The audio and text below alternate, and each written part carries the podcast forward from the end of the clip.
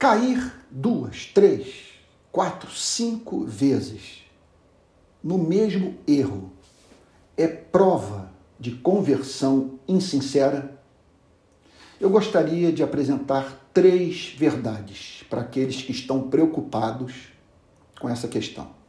Primeira delas, não há um texto das Sagradas Escrituras que declare que tal é impossível acontecer na vida de um verdadeiro cristão, de um autêntico convertido.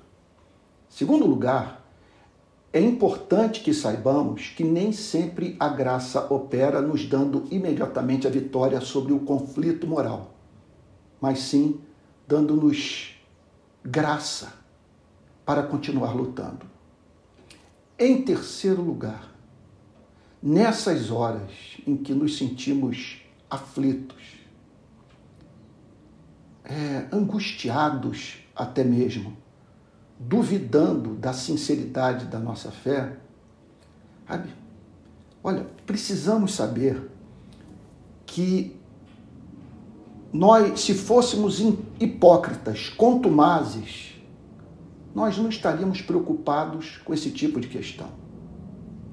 E nesse momento de aflição, em que tudo daríamos para com liberdade de alma viver para fazer Deus sorrir nessas horas que esse anseio luta com os nossos fantasmas morais, é importante que nos lembremos que quem se aproxima de nós é o Cristo misericordioso revelado por Hebreus capítulo 4, verso 15, que diz assim: Porque não temos sumo sacerdote que não possa se compadecer das nossas fraquezas.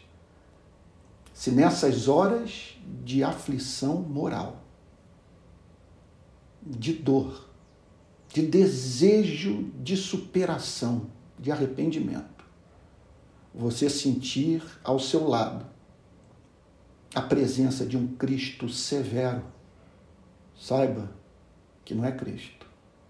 É o adversário da sua alma travestido de Cristo.